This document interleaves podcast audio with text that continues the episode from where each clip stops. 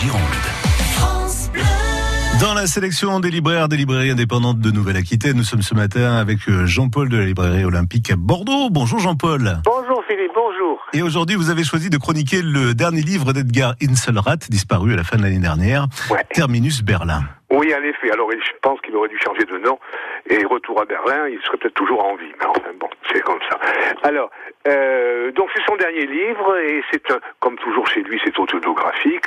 C'est un, alter ego, un écrivain, un écrivain qui a immigré depuis 30 ans aux États-Unis et qui décide de revenir à, Berlin, en Allemagne. Alors, ce qui est passionnant, et ce qui est bien dit là-dedans, c'est qu'en fait, sa langue, donc il est aux États-Unis pendant 30 ans, pendant 30 ans, il écrit en allemand. Et cette source, cette langue, c'est ce qui va le nourrir et lui permettre d'exploiter un petit peu son personnage fantasque. C'est un Buster Keaton de la littérature. Il est un peu décalé, les choses très graves, il les voit avec amusement souffrance et douleur, et on se trimballe comme ça avec quelqu'un d'un peu décalé, qui là, là, là, de retour en Allemagne, il est, il a un petit éditeur, alors qu'il avait du succès aux États-Unis, là, il a un petit éditeur, pourquoi? entre autres parce que son livre, il a trouvé malin, ou très malin même, de, de le titrer euh, le, le juif et le SS, ce qui horrifie tout le monde et qui, euh, dans les années 80-90, euh, rendait un peu impossible la commercialisation de ce livre.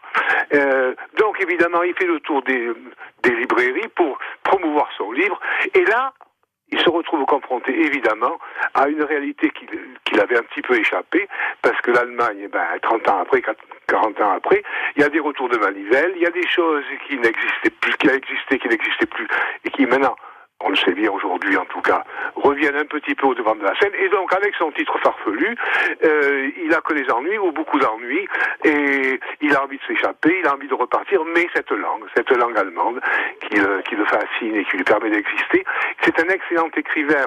Il arrive à écrire avec une langue parlée d'une très grande intensité. On est vraiment complètement pris euh, dans l'histoire et dans la personnalité de cet homme. Il est arrivé, c'est un très très grand écrivain qui a beaucoup travaillé cette langue et qui la rend merveilleuse. Et donc voilà, c'était un, c'est un texte, c'est son dernier, et c'est dommage, dommage, dommage que ce soit son, dernier, parce Ah que oui, bien sûr. il va nous manquer beaucoup, parce que chaque fois, il faut absolument lire les autres, absolument. Mm. Vous pouvez commencer par euh, n'importe lequel, mais Nuit est un, est un véritable chef-d'œuvre. Orgasme à Moscou, j'ai ri, j'ai ri, j'ai ri, j'ai ri beaucoup. Alors on rit toujours un peu jaune parce qu'on est, on est toujours comme tout, comme Buster Keaton un petit peu. Je peux Bien pas sûr. euh, mieux trouver quelqu'un qui, qui est là à la fois triste et à la fois émerveillé par quelque chose. Le dernier livre lui s'appelle Terminus Berlin et c'est Edgar Inselrat. Merci beaucoup Jean-Paul pour cette sélection. merci à Belle vous. journée à vous. Au revoir. Au revoir. France Bleu Gironde.